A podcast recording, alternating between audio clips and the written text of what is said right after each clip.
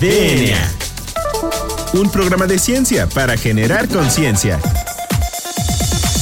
Con sus científicos favoritos, J.C. Gómez y Nadia Rivero. DNA.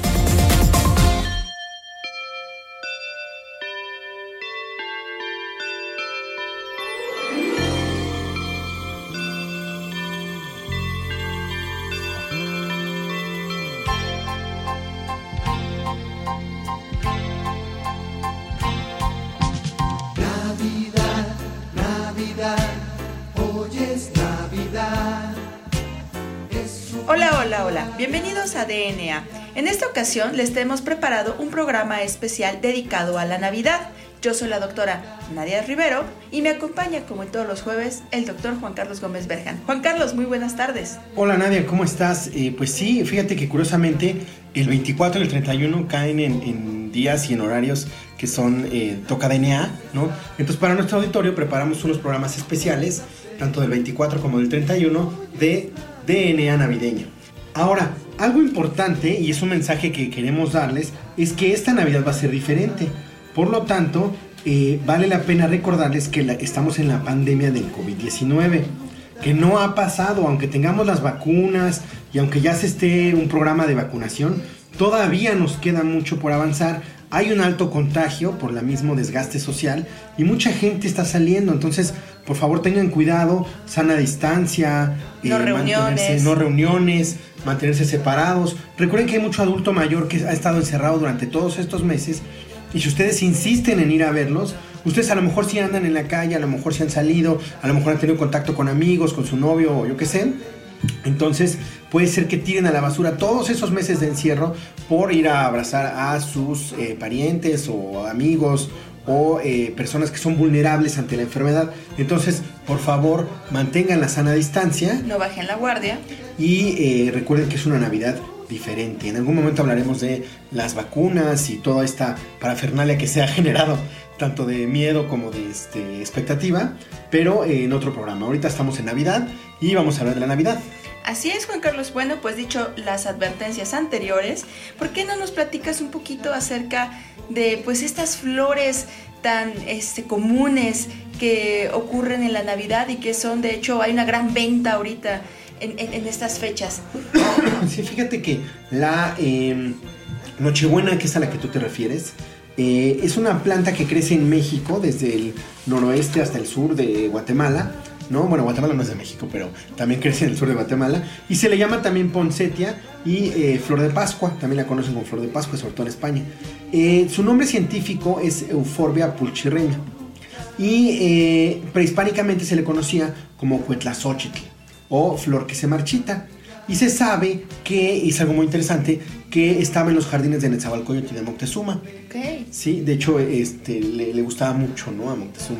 Y eh, los frailes franciscanos de Tasco, sobre todo de, esa zona, la incorporaron a la celebración de la Navidad porque, pues como tú sabes y como lo has mencionado, eh, su floración coincide con las festividades, entonces pareció muy bonita y la pusieron en las, este, la ponen en los nacimientos, la pusieron en la festividad, no en Tasco.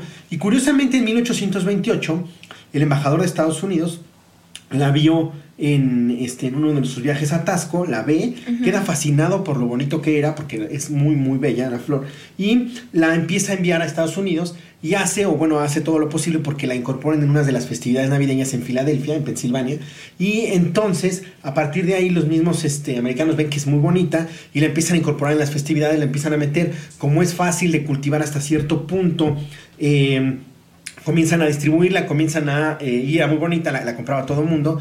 Entonces empieza a normalizarse su uso y hoy en día ves hasta inclusive hay este GIFs y todo por todos lados de parafernalia, hasta hay falsa, artificial, ¿no? De Nochebuenas, sobre todo porque es la festividad. Ahora, algo interesante es que a mediados de los 50 se empiezan a utilizar algunas técnicas de fotoperiodo para incrementar su floración y disminuir su senescencia, porque al principio muchas de las quejas de, la distribución y de este poder como comercializarla era que eh, se necía muy rápido, muy rápido, es decir, que se, caía, se marchitaba, se marchitaba muy rápido. Entonces empiezan a hacer unas técnicas de fotoperiodo, me parece que también le meten algo de ingeniería genética, y entonces la que tenemos ahora, que ya resiste un poco más y que es más este este, eh, bueno, es más como que resiste más a la intemperie, por así decirlo, y se mantiene un poco más eh, durante el periodo.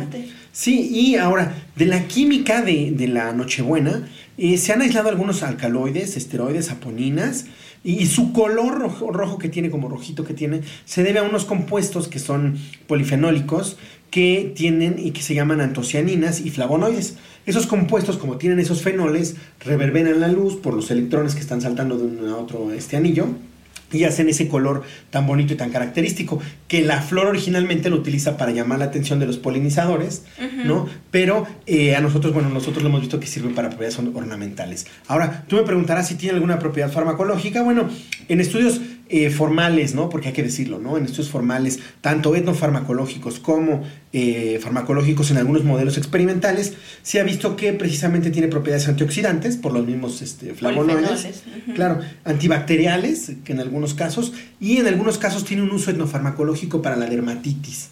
Entonces, por eso es que luego hay esos, inclusive, este, memes por ahí que dicen, bueno, pues, este, haz este tal o cual, ¿no? Ahora, no, su consumo no se recomienda de ir a agarrarla y morderla o, este... Consumirla. O consumirla, ¿no? El, estos estudios son que se han hecho extracciones, que se han hecho, este, las diferentes eh, usos tradicionales, inclusive no son, este, de ir a comerla, porque de hecho es tóxica. ¿No? Si la gente va y la consume, te causa este, náuseas y vómito.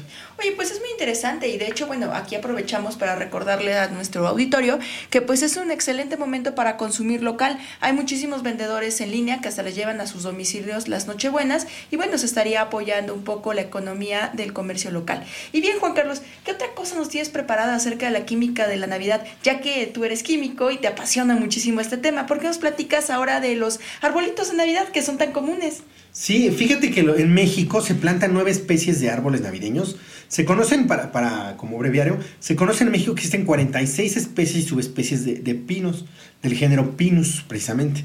Eh, y se plantan nueve especies de árboles navideños, o con fines este, navideños, ¿no? Que es el pino blanco, o el oyamel, el pino prieto, eh, el cedro blanco y el pino piñonero.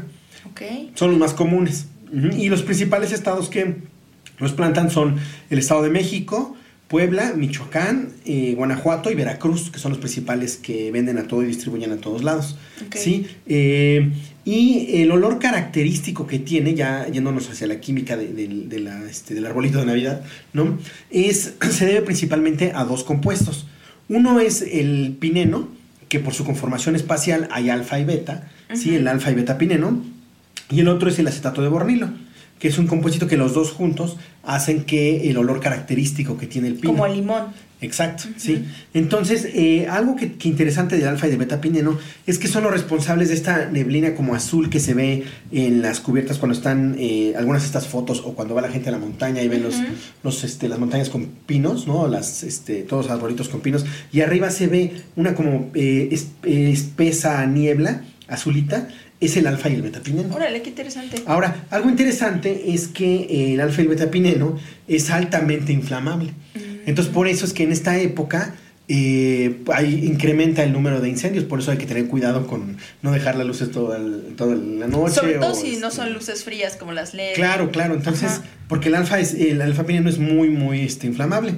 Ahora, eh, otra cosa interesante es que se le han atribuido tanto al alfa como al beta pineno algunos efectos y algunos otros extractos del pinos, algunos efectos antiinflamatorios, antioxidantes, antimicrobianos y expectorantes. Incluso también hay investigaciones que mencionan que el alfa y beta pineno y el limoneno también este, tienen propiedades ansiolíticas, o sea que su olor te puede hasta cierto punto relajar y bajar la ansiedad. Sí, sí, de hecho, y, otra cosa interesante para mencionar también al auditorio es que lo que tú decías, consumir local, como mucha de esta gente se, se, dedica nada más a eso, lo siembra, ¿no? Me parece que a muchos son este, locales y son sustentables, entonces, bueno, lo importante y la importancia de consumir local también. Y bueno, eh, otra cosa que también quería yo, eh, eh, bueno, platicarles es de las esferas.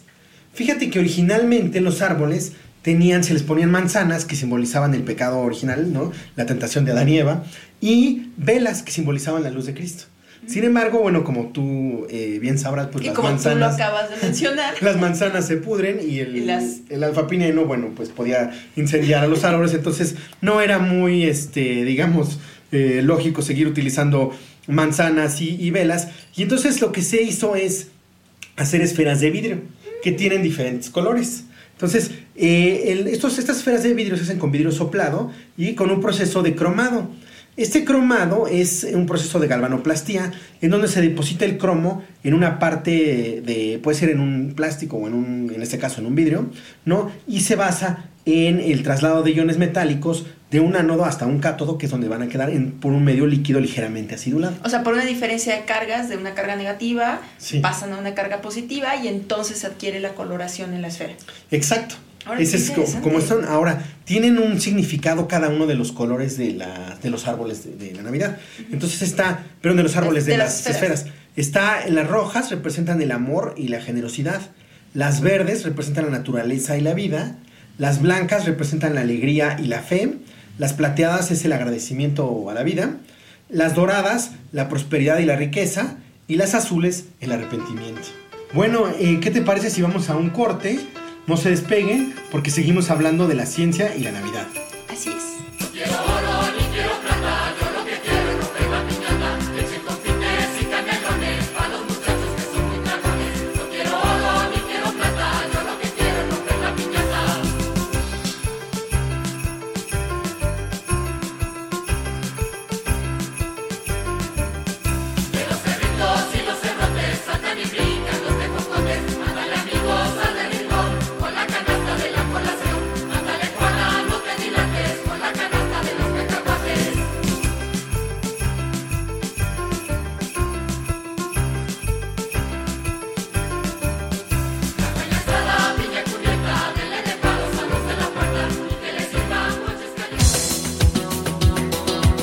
En menos de lo que tus genes se traducen a proteínas.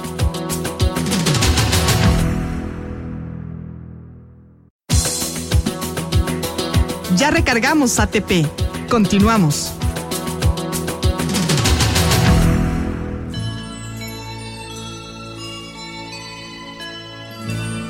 Pues ya regresamos a DNA. Recuerden que estamos en una edición especial de DNA navideño. Pues eh, Nadia, tú nos habías preparado algo también para en esta Navidad que uno come mucho y que bueno, hay estos este, atracones porque va uno con una familia y luego va uno con otra y luego va uno al trabajo a comer y luego a los bocadillos de no sé dónde, a los bocadillos de quién sabe dónde. Entonces, ¿por qué no nos platicas qué tienes preparado? Claro que sí, Juan Carlos. Bueno, Primero hay que recordar nuevamente que esta es una Navidad pues diferente a las otras y quizá no va a haber tanta oportunidad de que uno esté brincando de casa en casa porque pues no es recomendable debido a la pandemia de COVID-19. Sin embargo, este bueno, no hay que dejar de lado que pues la Navidad es una de las festividades más celebradas en todo el mundo porque pues justamente de manera normal se junta la familia, se juntan amigos, intercambias regalos, pero también se aprovecha para comer muy rico. Entonces, esto da lugar a que existan pues, excesos navideños que pueden incluir los atracones de comida y el exceso de consumo de bebidas alcohólicas, que no olvidemos que también son ricas en calorías. Entonces, estos excesos de, alimentación y bebidas pues causan algunas complicaciones para el organismo.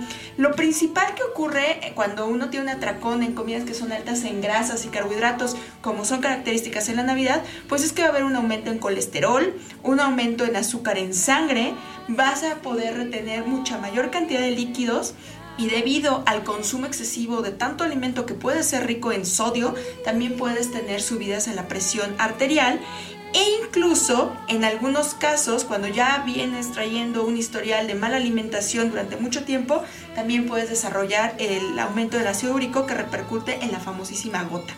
Entonces, Juan Carlos, fíjate que en Navidad o en estas fiestas navideñas hay en, los de registros en las unidades de urgencias de muchísimos hospitales que hay algunas enfermedades que son muy comunes o muy frecuentes en esta época. Fíjate que la principal es la pancreatitis. La pancreatitis, que es esta inflamación del páncreas, pues se puede aparecer en algunos casos de manera crónica y esto es cuando ocurre en un solo ataque, cuando nos excedemos en un corto periodo de tiempo en el consumo de alimentos y bebidas pues muy grasosas y altas en carbohidratos. Eh, también la pancreatitis se puede asociar con este, diabetes e hipertensión y pues sus síntomas principales son el fuerte este, dolor abdominal y este, vómitos y diarrea. Aquí es muy importante mencionar que bueno, esta pancreatitis es pues de suma este, relevancia porque el páncreas es el órgano encargado de producir enzimas necesarias para la digestión como son las lipasas. Entonces, ¿qué pasa si tú tienes inflamado este órgano tan importante? Pues que no vas a poder tener una buena digestión y vas a tener este, más problemas gastrointestinales. También es muy importante aquí mencionar que el páncreas es el principal órgano productor de hormonas como la insulina, que es necesaria para poder cuidar los niveles de azúcar en la sangre. Entonces, si tú tienes disfuncional este órgano, bueno, pues ¿qué te espera? Una disfunción en mantener los niveles saludables de azúcar y eso te puede llevar cuando es algo crónico a padecer posteriormente diabetes. Sí, para todo nuestro auditorio, los que tengan alguna enfermedad crónica como puede ser hipertensión, diabetes o este, obesidad, porque también ya es una enfermedad, eh, eh, tengan cuidado y procuren hacer una cena navideña rica, pero saludable, o si, bueno, ya eh, tienen la tradición de hacer algunos guisos altos en sodio, pues procuren eh, mesurar un poco más la cantidad de pan, la cantidad de este, azúcares, de, pastelitos. Ahora como un pastelito, bueno, nada más como una rebanada. No repitan postre. bueno, y justo con lo que mencionas, pues va de la mano con otras enfermedades que son muy comunes en esta este, época, que es la gastritis. Entonces, principalmente la gastritis se asocia con el exceso en el consumo de bebidas alcohólicas, ya que las bebidas alcohólicas pueden este, pues, afectar el revestimiento del estómago, provocando su inflamación y si esto es muy crónico, en algunos casos se pueden este, formar también úlceras que bueno, no solamente nos van a afectar en la época navideña, sino también a lo largo de nuestra vida. Eh, también es muy común encontrar este, casos de gastroenteritis en estas este, fiestas y es porque algunas veces se consumen alimentos en mal estado o preparados con poca higiene. Entonces recuerden lavarse las manos siempre que vayan a preparar algún este, alimento. Y bueno, eh, como les mencionaba, de la gota que se debe al este, aumento en el ácido úrico, esto es porque hay una acumulación del ácido úrico en el cuerpo, afectando principalmente a las articulaciones. Y esto es por un consumo excesivo tanto de alcohol como de carnes rojas en un corto periodo de tiempo. Entonces, este, bueno, pues, ¿qué hacer? Tanto para poder también prevenir el aumento de peso, que es muy notorio una vez que este, pasan las fechas este, decembrinas. ¿Y por qué aumentamos de peso? Bueno, Juan Carlos, debes saber que este, hay unas células que son especializadas en el organismo y que se encargan de almacenar la grasa y estos son los famosísimos adipocitos. O sea, a ti se te pueden morir las neuronas, se te pueden morir este, los miocitos, los cardiomiocitos, todas las células del organismo, pero los adipocitos siempre van a estar contigo. ¿Y sabes qué es lo peor? Que los adipocitos pueden aumentar su tamaño y es lo que nos hace ver que ganamos pues un poquito más de kilitos pasando esta temporada de sembrina y esto se debe al consumo excesivo de, este, de grasas y de carbohidratos. Y bueno, pues ¿qué es lo que tenemos que hacer para estas fiestas de Sembrina? Bueno, pues no perder nuestros hábitos saludables, tanto de alimentación como de ejercicio. Recuerden que la OMS recomienda que hay que realizar entre 30 y 60 minutos de ejercicio físico para poder mantenernos saludables y evitar conductas de sedentarismo. Se calcula que esto es alrededor de más de 5.000 pasos. Eh, también se recomienda que es, este, bueno, consumir cinco comidas al día y no esperarnos a tener un gran atracón de comida hasta la noche. Y que en la noche se consuman productos que son altos en proteínas, como el pavo, este, pescados, y reducir el consumo de carbohidratos como el pan o los pastelitos que tú acabas de mencionar. Recuerden que son cinco minutos en su boca para siempre en su cadera. Eh, también hay que mencionar aquí, muy importante, que hay que reducir el consumo de grasas saturadas que puede estar presente en carnes rojas, en pasteles, en embutidos y preferir el consumo de grasas de origen vegetal, como puede ser el aceite de oliva, el pescado, como el salmón, el bacalao que tienen omega 3, 6 y 9. Y finalmente, puedes consumir frutas y verduras que nos van a poder aportar una gran fuente de fibra este, soluble para poder mejorar nuestra digestión. Muy bien, Nadia. ¿Y qué más nos preparaste ya? Vamos, estamos casi al final del programa. ¿Qué más nos preparaste, Nadia? Bueno, pues al final me gustaría cerrar con broche de oro porque aquí hay algo muy importante que muchas veces nos preguntamos. Y yo como buena neurobióloga, pues lo tengo que mencionar ¿Qué es eso del espíritu navideño? Esa, esa sensación de alegría y felicidad que se encuentra este, en, todos los lugares en esta temporada. ¿Dónde crees que reside Juan Carlos? Pues cerebro. Pues sí, así fue lo que este, concluyó la Universidad de Copenhague en un artículo que publicó en la revista British Medical Journal, en el cual demostró que el espíritu navideño se encontraba en el cerebro. Y esto fue este, en un estudio realizado en dos grupos de 20 participantes cada uno, los cuales tenían recuerdos positivos de la Navidad y otros que tenían este, recuerdos negativos de la Navidad. Hicieron un mapeo de, de las sensaciones y de las áreas que se iban iluminando el cerebro a través de la resonancia magnética funcional y encontraron que la corteza motora, la premotora primaria, el lóbulo parietal superior, el lóbulo inferior y la corteza somatosensorial primaria eran las que se encendían principalmente cuando estos participantes veían imágenes relacionadas con la Navidad. Y lo más interesante es que todas estas áreas del cerebro están relacionados con los sentidos que tienen que ver con la espiritualidad y con este, cuestiones pues como de, de afectividad, emociones de apego y felicidad. Entonces, como ves, sí existe el espíritu navideño. Y pues bueno, este, yo espero que todo nuestro auditorio le interesen todos estos datos y estas curiosidades de las fiestas navideñas y que vean con los ojos de un científico cómo es la Navidad. Sí, y aparte que vean que, bueno, la ciencia a final de cuentas está en todos lados, desde los polímeros que hacen el arbolito artificial, los borosilicatos que forman las esferas y los, que, los que están de la esfera, el cromado de la esfera, ¿no? O si tienen ustedes un unicel, bueno, pues también tiene cierta química la estructura del unicel, ¿no? Si es este de unicel las, las esferas, pues todo está, en todo está la química, es muy difícil que eh, no, no lo tengamos y lo mismo la, la, biología, las neurociencias están en todos lados, no es que sean una cosa aparte, alejada y que, como por ahí decía un político, que lo, esto no es de los científicos, esto no es el momento de los científicos, sino que no, al contrario, en todo está, ¿no? Solamente hay que saber eh, cómo utilizarlo y cómo interpretarlo, ¿no? Porque no es, eh, no son ni dogmas de fe ni es exacto, entonces, eh, bueno, es uno de los este, porqués, ¿no? De la ciencia. Pero bueno, hasta aquí nuestro programa de DNA. Los dejamos con una canción que nos gusta mucho. Y eh, nos, nos, vemos el próximo jueves en la segunda parte de nuestro programa especial sobre eh, las fiestas navideñas. Yo, Yo soy el doctor Carlos Berjan. Yo soy la doctora Nadia Rivero. Y, esto fue DNA, DNA Navideño.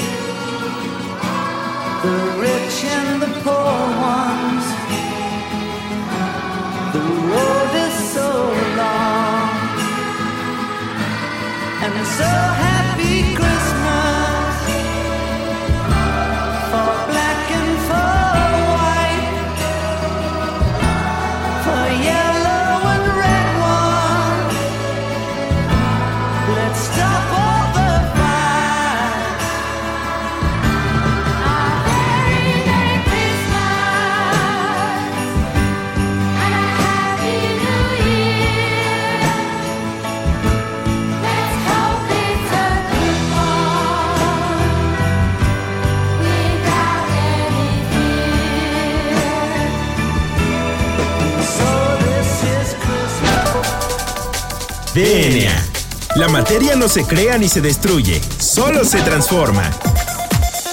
Nos vemos en el próximo programa de DNA, un programa de ciencia para generar conciencia.